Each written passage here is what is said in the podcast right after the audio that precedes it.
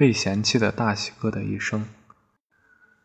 二零一二年，青岛居民区某处发生一场火灾，没有人员伤亡，也没有造成特别大的财产损失，是个连本原本连社会新闻小板块都不会报道的事儿，可是却当上登上了当天的头条。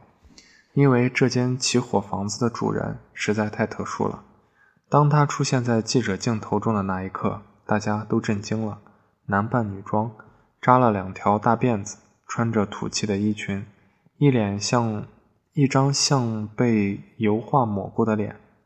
一般家里出了这样的事儿，邻里多少都会给点安慰，而这位受害者却显然不受待见。邻居们纷纷围在附近，对记者吐槽，称这位男性人称大喜哥。你温柔一点。明明一把年纪了，还天天穿女装，非常不伦不类。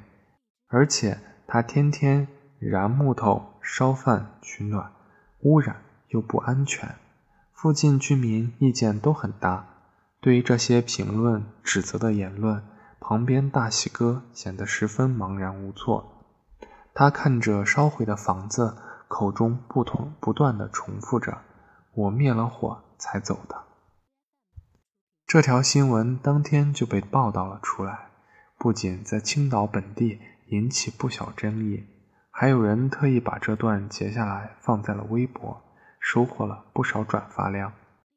由于看起来太过滑稽，网友们纷纷转发，称他为“让人笑断十二指肠”、“史上大奇葩”，看起来一副精神失常的样子。总之，什么说法都有。于是，大喜哥的热度越来越高。瞬间成了新一代谐星网红。没过几天，电视台就又去采访了大喜哥。估计最开始也是抱着凑热闹的心态，但让所有人都没想到的是，大喜哥虽然看起来疯疯癫癫，事实上谈吐得体，不管是言语还是行为都很有逻辑，并且在他的背后。还藏着许多让人心碎的故事。大喜哥原名刘佩林，一九五六年出生。不知道自己的籍贯是哪儿，因为三岁的时候他被亲生父母遗弃在青岛的一个车站，随后被一户姓刘的人家捡回来，开始以刘佩林的身份生活。幸运的是，养父母的家庭条件十分优越。对他也如亲生儿子一般，养父去世后，还把家里的一栋小别墅给了他。大喜哥说：“别看他现在一份潦倒的模样，其实，在人生的前段前半段时间，他过得很风光。在青岛二中毕业后，大喜哥被分到了当地的一个服务站，后来服务站改成了服装厂，他便下岗了。不过在此期间，大喜哥认识了一个女人，两人结为夫妻，决定和对方厮守终生。这是他人生中唯一的一段婚姻，两人还生了一个小女儿。虽然事业不顺，但好歹幸福，家庭美满。然而这时，命运却跟他开了个玩笑。某天夜里，孩子突然生病，妻子在抱女儿去看病的路途中，不幸。遭遇了车祸，那场车祸那场车祸导致女儿当场死亡，老婆也吓得神志不清，之后便仿佛人间蒸发，再也没见到人。他曾经试图寻找妻子，可却一无所获。祸不单行，一九九九年，大喜哥的养母又因病住进了医院。为了治疗养母的病，大喜哥几乎倾尽自己的所有。虽然借遍了周围的朋友，却是杯水车薪，周围的亲戚也无人愿意伸出援手。最后，在医生的建议下，他卖掉了家里的房子，给母亲来看病。结果，在这卖房筹钱的档口，命运却再一次捉弄了他。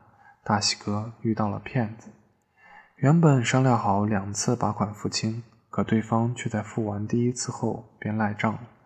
虽然大喜哥发现后将卖家告上法庭，可由于对方在法院里有人，编造了许多对他不利的证据，最后官司输了，房子没了，钱也没拿到，母亲也因病去世了。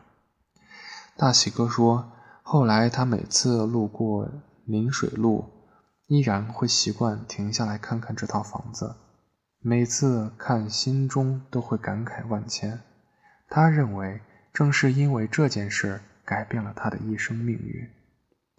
母亲去世后，他的天塌了。不要那么煽情。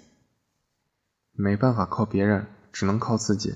但是生性懦弱的他没有一技之长，这样窘境让他陷入了死胡同。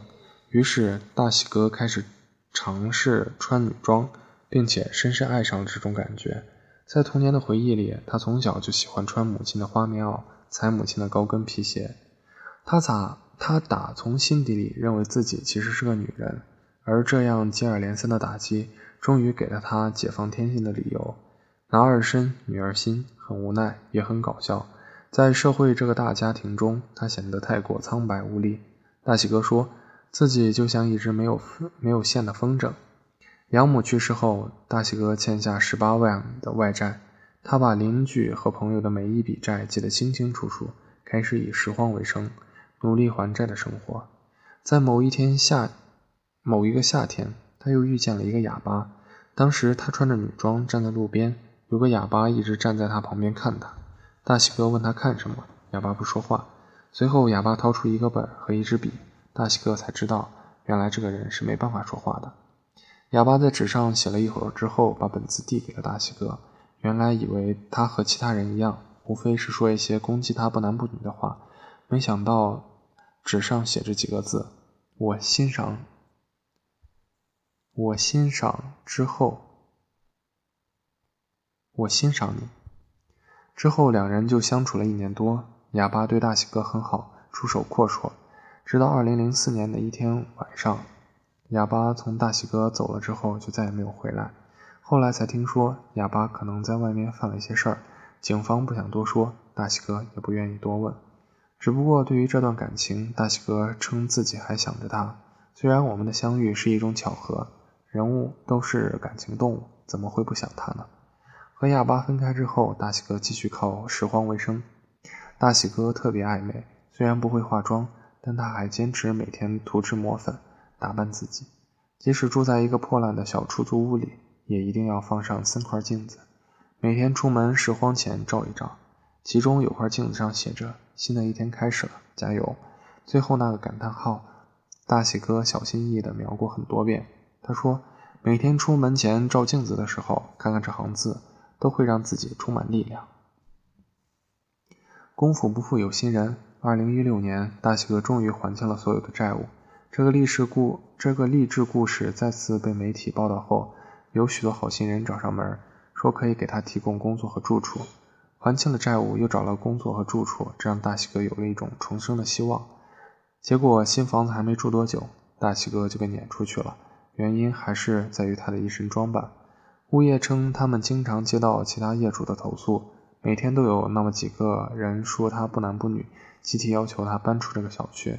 最后无奈的大喜哥下定决心，换下心爱的女装，恢复男人装扮，这才让大家重新接纳了他。当所有人都以为这是故事的结尾时，剧情又有了反转。原来之前出现的好心人不过是一场逢场作戏，在结束了媒体的报道和采访后，多久没过就停止了对大喜哥的帮助。他曾经主动去那些地方求职，可每当他亮明身份，最后无一例外被婉拒了。于是，在恢复正常了的半年后，大喜哥又回到了他的拾荒生活，并且再次穿回了女装。他说。既然如此，干嘛还要委屈自己？反正女人，反做女人反而会让他更轻松。曾经他也想过做变性手术，可是因为经济拮据，这已经不是可能的一个愿望了。随着年龄增长，这个念头也就慢慢淡了。一七年底，有摄影师特意找到了大喜哥，为他在樱花树下拍了一套写真。